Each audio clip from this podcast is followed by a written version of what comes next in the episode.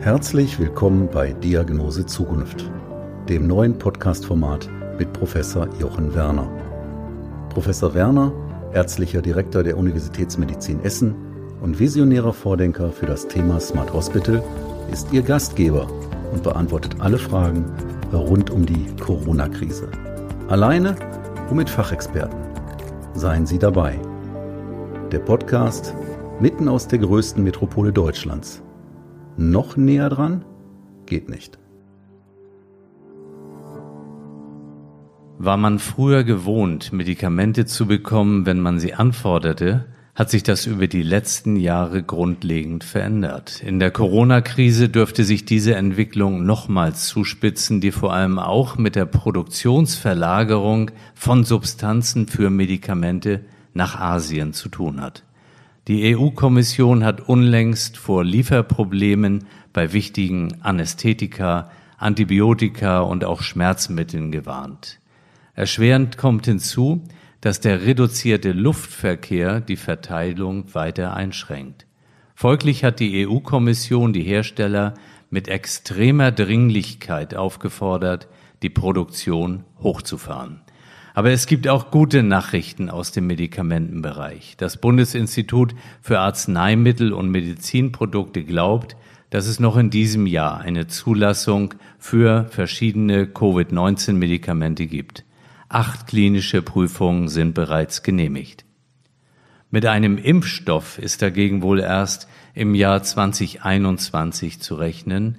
Hierzu hatte ich in meinem Podcast ja erst kürzlich ein Gespräch mit dem Molekularbiologen Dr. Friedrich von Bohlen geführt, dem, ich nenne es mal, Biomedizin-Enthusiasten und zugleich auch Aufsichtsrat bei CureVac. In wenigen Minuten befrage ich einen weiteren Experten zu seiner Einschätzung, ob wir bei der Corona-Krise einen Medikamentenengpass zu erwarten haben. Heute ist Donnerstag, der 16. April 2020. Vielleicht hat von Ihnen schon jemand in diesen Podcast reingehört, weiß dann auch, dass mein Name Jochen Werner ist, Vorstandsvorsitzender und ärztlicher Direktor der Universitätsmedizin Essen. Ganz besonders aber bin ich davon absolut überzeugt, dass wir mit der Digitalisierung das Gesundheitswesen deutlich besser und vor allem auch menschlicher machen werden. Meine Gedanken hierzu erfahren Sie in diesem Podcast Diagnose Zukunft, aktuell noch mit dem Corona-Special, bald aber viel stärker fokussiert auf die großen neuen Entwicklungen in der Medizin. Auch heute erhalten Sie einen kurzen Einblick in das Geschehen unserer Universitätsmedizin rund um die Corona-Krise. Wie ist der Stand aktuell? Die Abfrage aus den verschiedenen Bereichen unserer Krankenhauseinsatzleitung ergab durchgehend eine stabile Lage. Dies gilt auch für die Anzahl unserer stationären Covid-Patienten weiterhin zwischen 50 und 60. Insbesondere positiv ist, dank des hervorragenden Einsatzes unserer Materialwirtschaft, eine gewisse Beruhigung im Bereich der Schutzmaterialien. Dadurch konnten wir eine generelle Mundschutzpflicht für alle Personen ausrufen, die sich in der Universitätsmedizin aufhalten also Mitarbeiterinnen und Mitarbeiter, Patienten, deren Begleitpersonen und alle anderen bei uns Anwesenden. Aber natürlich darf der sparsame Umgang mit diesen Schutzmaterialien nicht außer Acht gelassen werden. Mangelverwaltung gibt es ja nicht nur bei Schutzmaterialien. Wie einleitend erwähnt, bewegen wir uns auch, zumindest bei bestimmten Medikamenten, in diese Richtung. Seit Wochen wird im Kontext der Corona-Infektion immer wieder zum Materialmangel diskutiert, mit absolutem Fokus auf den Mund-Nasenschutz sowie auf FFP2 und FFP3-Masken. Eine flächendeckende Entwarnung kann diesbezüglich noch nicht ausgesprochen werden. Seit nun einigen Tagen kommt ein weiteres Thema auf, der mögliche Mangel an bestimmten Medikamenten.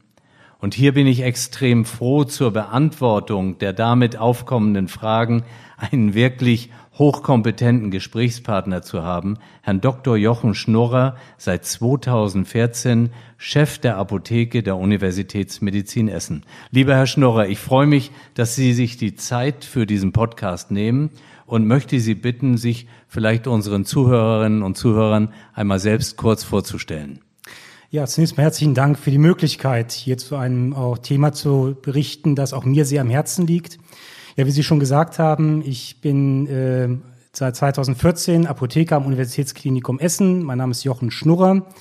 Ich bin gebürtiger Novaraner und ähm, ja, zur Pharmazie bin ich gekommen, äh, weil ich schon sehr früh mich für Naturwissenschaften interessiert habe und ein Fach im Studium gesucht habe, das äh, mein naturwissenschaftliches Interesse auf der einen Seite verbindet mit dem Managementinteresse auf der anderen Seite. Und da bietet die Pharmazie und insbesondere die Krankenhauspharmazie ein interessantes Umfeld, weil man hier als Leiter einer Krankenhausapotheke die Chance hat, ähm, als Manager unterwegs zu sein und gleichzeitig den naturwissenschaftlichen Interessen zu folgen. Ja, und ich möchte direkt ins Thema einsteigen. Mangel an Medikamenten, das ist ja eigentlich kein ganz neues Thema. Das ist absolut richtig. Äh, der Mangel an Arzneimitteln, also die Lieferengpässe, sind ein Thema, das uns inzwischen seit weit über zehn Jahren begleitet. Und äh, es ist inzwischen Tagesgeschäft. Also um ein Gefühl dafür zu bekommen, äh, wir haben am Universitätsklinikum Essen im letzten Jahr in der Apotheke etwa 400 Lieferengpässe gemanagt. Und ich betone, wir managen diese Lieferengpässe. Das heißt, die Patienten unseres Hauses bekommen im Regelfall gar nicht mit, dass es im Hintergrund ein Problem gegeben hat. Und insofern ist das äh, die Frage von Engpässen bei der Arzneimittelbelieferung etwas, was uns sehr, sehr vertraut ist und uns inzwischen auch nicht mehr erschreckt im Sinne von, dass es eine neue Aufgabenstellung wäre.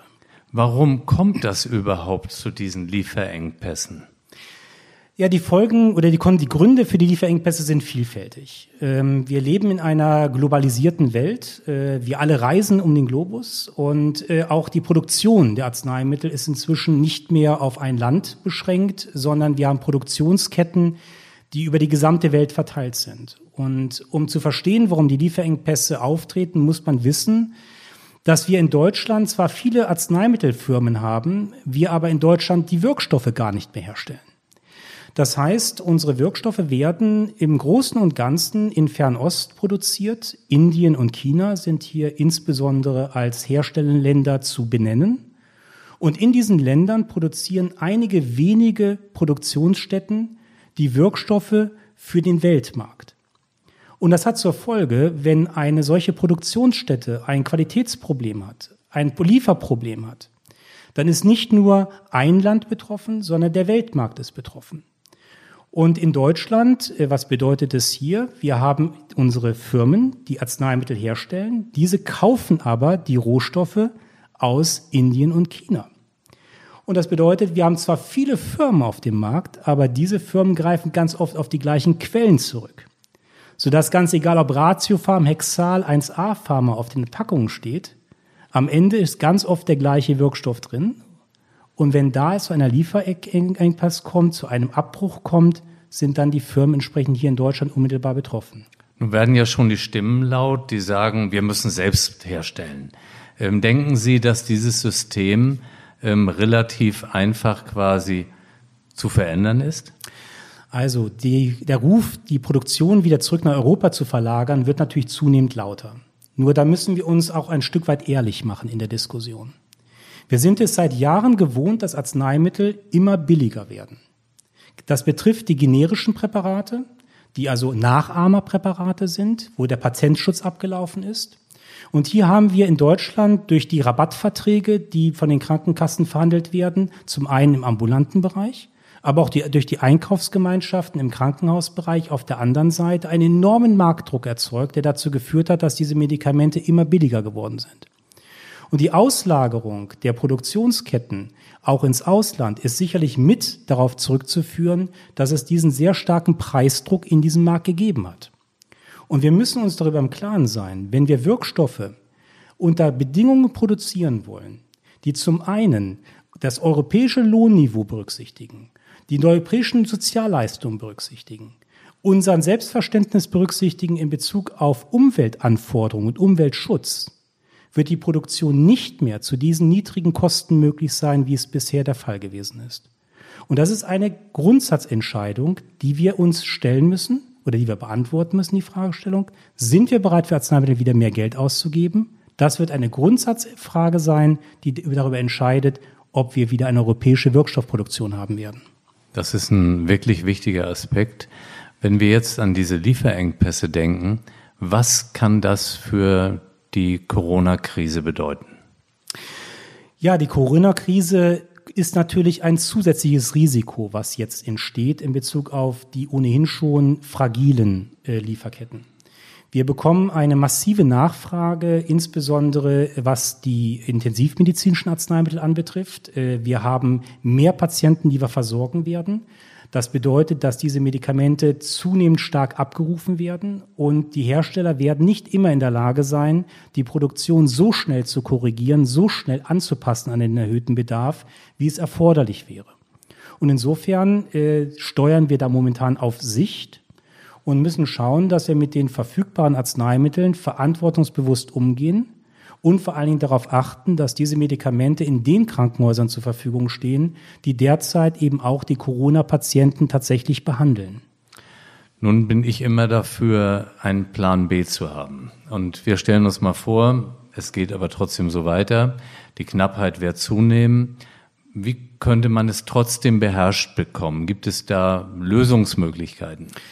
Also es gibt Lösungsansätze insoweit, als dass wir auf nationaler Ebene mit den Industrieverbänden, den Behörden sehr engmaschig kooperieren und wir hier tatsächlich prüfen, ob es übergeordnet äh, einen Ansatz gibt, relevante Wirkstoffe tatsächlich verstärkt in die Produktion reinzubringen. Das ist der eine Ansatz. Das zweite wird ganz klar sein, was ich eben gerade auch schon anschnitt, äh, es wird auf eine gewisse Solidarität ankommen, auf nationaler Ebene dass im Prinzip in Gebieten, wo wir einen geringen Infekt eine geringe Infektionsrate haben, dort im Prinzip Medikamente zur Verfügung gestellt werden für die Gebiete, die Hotspots, in denen tatsächlich die Patienten dann akut versorgt werden müssen. Und es wird sehr darauf ankommen, dass wir uns auch in diesem Kontext solidarisch verhalten und da nicht auf das Eigenwohl letzten Endes achten. Ganz äh, wichtig. Herr Schnurrer, wo ich Sie jetzt hier bei mir als Interviewpartner sitzen habe, möchte ich noch einen anderen Bereich streifen. Mein Sohn, der älteste Sohn, der lebt in London, stand vor einem Supermarkt äh, in der Schlange und dann kam jemand mit einem solchen Motorradhelm und darunter noch eine Sonnenbrille und äh, man muss sich das bildlich vorstellen und bot dann kleine Flaschen Desinfektionsmittel für 20 Pfund die Flasche an, wo mein Sohn sagte, man hatte sowieso schon das Gefühl, ungefähr man wird überfallen, wenn man sich das so vorstellt.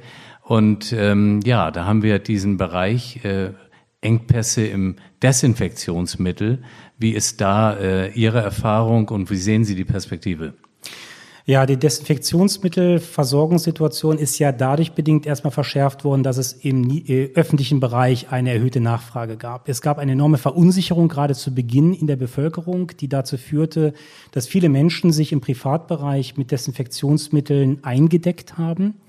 Hier ist ganz klar zu sagen, und das ist auch etwas, was ja immer wieder kommuniziert wird, auch von den Hygienefachkräften und auch den Virologen, wir brauchen im privaten Bereich eigentlich kein Desinfektionsmittel. Die, das Händewaschen mit Seife reicht aus. Und insofern gab es tatsächlich dort eine vorübergehende echte Engpasssituation für die Krankenhäuser und auch die Arztpraxen. Wir sind hier glücklicherweise inzwischen in einer Situation, dass sich die Situation etwas entspannt. Äh, zum einen äh, sind viele Krankenhausapotheken, so auch unsere Krankenhausapotheke, in die Eigenherstellung von Desinfektionsmitteln eingestiegen. Und zum anderen haben auch die Hersteller darauf reagiert, dass sie den Großverbrauchern, also den Kliniken, entsprechende Großgebinde, 1000 Liter, zum selber abfüllen zur Verfügung stellen, sodass dieser Engpass auf diese Art und Weise etwas abgefedert wird. Klar ist aber auch, dass es momentan extrem viele dubiose Angebote gibt, und es ist nur davor zu warnen, solche Angebote tatsächlich ernsthaft in Erwägung zu ziehen, weil man die Zusammensetzung der Produkte nicht wirklich beurteilen kann. Und im Zweifelsfall ist ein unwirksames Desinfektionsmittel viel, viel kritischer als, ein, als gar kein Desinfektionsmittel anzuwenden, wenn man sich da in einer trügerischen Sicherheit wähnt. Ich möchte Sie noch auf ein weiteres Thema ansprechen. Ähm, über das ganze Impfbewusstsein in Deutschland ist ja immer wieder gesprochen worden. Nun haben wir eine ähm, andere Impfung äh, publik gemacht, das ist die Pneumokokkenimpfung. Ähm, und dann kam auch der Wunsch auf bei vielen über 60-Jährigen oder bei solchen mit chronischen Erkrankungen, sie möchten eine solche Impfung haben. Und dann äh, stellte man fest, es gibt irgendwie zu wenig Impfsubstanz. Äh, wie ist da die aktuelle Situation? Also in Bezug auf den Pneumokokkenimpfstoff ist die Situation unverändert angespannt. Äh, wir haben jetzt äh, vor einigen Tagen, kann man sagen, im niedergelassenen Bereich wieder Impfstoff zur Verfügung, der auch über die Großhandlungen an die Arztpraxen und Apotheken verteilt wird. Das heißt, die Chance, in einem niedergelassenen Arztpraxis tatsächlich eine Pneumokokkenimpfung zu bekommen, ist wieder etwas gestiegen. Aber man muss ganz deutlich sagen, es ist nach wie vor ein Versorgungsmangel dort festzustellen, der schlicht und ergreifend auf die erhöhte Nachfrage nach dem Pneumokokkenimpfstoff zurückzuführen ist. Und als Erklärung oder Ergänzung für unsere Zuhörerschaft möchte ich nur noch anfügen, es geht dabei nicht darum, quasi vor einer Coronavirus-Infektion ähm, zu schützen, sondern Komplikationen durch eine bakterielle Superinfektion bei einer Lungenentzündung eben vorzubeugen. Das ist das Ziel. Lieber Herr Schnorrer, ähm, zum Ende meines Podcasts äh, fokussiere ich immer gerne auf zwei Dinge. Das eine ist, welche Empfehlung können Sie unseren Zuhörerinnen und Zuhörern aus Ihrem Bereich geben? Also letzten Endes, dass wir versuchen, ruhig zu bleiben. Es gibt klare Empfehlungen in Bezug auf das Verhalten in der jetzigen Zeit, die Händehygiene, die Niesetikette, den Abstand zu halten. Das sind Punkte, die man berücksichtigen sollte. Es gibt keine spezielle Medikation gegen Corona. Insofern macht es aus meiner Sicht auch keinen Sinn, sich da speziell zu bevorraten. Und letzten Endes ist es wichtig, dass wir uns momentan an die Regeln halten und Ruhe bewahren, trotz der ganzen Risiken, die im Raum stehen. Und die letzte Frage, die zielt immer auf den Titel des Podcasts, nämlich Diagnose Zukunft. Und jetzt brauche ich von Ihnen einfach noch so äh, ein, zwei, drei Highlights, äh, wie Sie die Entwicklung Apotheke in die Zukunft sehen. Die aktuelle Krise zeigt sehr deutlich, wie wichtig es ist, dass die Krankenhausapotheken nicht nur in der Lage sind, äh, von der Industrie eingekaufte Arzneimittel an die Patienten auszuliefern, sondern dass wir auch die Fähigkeit haben, Arzneimittel selber herzustellen. Das ist eine Fähigkeit, die Krankenhausapotheken haben. Und hier ist für die Zukunft mit einigen wirklich spannenden Entwicklungen zu rechnen. Zum einen äh, haben wir in der Eigenherstellung von Infusionslösungen für die Krebsbehandlung die Robotik. Das heißt, wir haben Robotersysteme, die solche Infusionslösungen weitestgehend automatisiert herstellen, unser Personal damit entlasten und eine gewisse Grundvoraussetzung dafür schaffen, dass wir diese Dienstleistung noch mehr Patienten anbieten können, als wir es bisher können. Das ist der eine Punkt, der wir von unserer Seite aus sehr intensiv verfolgt wird. Die zweite Entwicklung ist eine, die ebenfalls extrem spannend ist. Das ist der 3D-Druck von Tabletten. Was muss man sich darunter vorstellen? Man hat eine Matrix, äh, die man entsprechend ausdruckt und in diese Matrix werden Wirkstoffe eingebettet und man kann auf die Art und Weise Kombinationspräparate drucken in der für den Patienten speziellen Dosierung. Und das wird für Wirkstoffe interessant sein, bei denen es sehr darauf ankommt, dass ein Patient eine ganz individuelle Dosierung bekommt.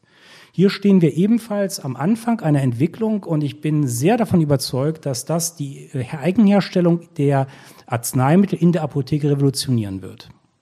Lieber Herr Dr. Schnorrer, ganz herzlichen Dank für all Ihre Ausführungen. Ich freue mich heute schon auf unser nächstes Gespräch, wenn wir diese letzten Themen auch vertiefen können. Ihnen alles Gute und nochmals vielen Dank. Ja, ich danke Ihnen für die Gelegenheit, aus meinem Bereich mal zu berichten. Dankeschön. Bleiben oder werden Sie rasch gesund? Wir füreinander und Chance Corona sind meine beiden Hashtags zur Verabschiedung. Ihnen und Ihren Lieben alles Gute, Ihr Jochen Werner.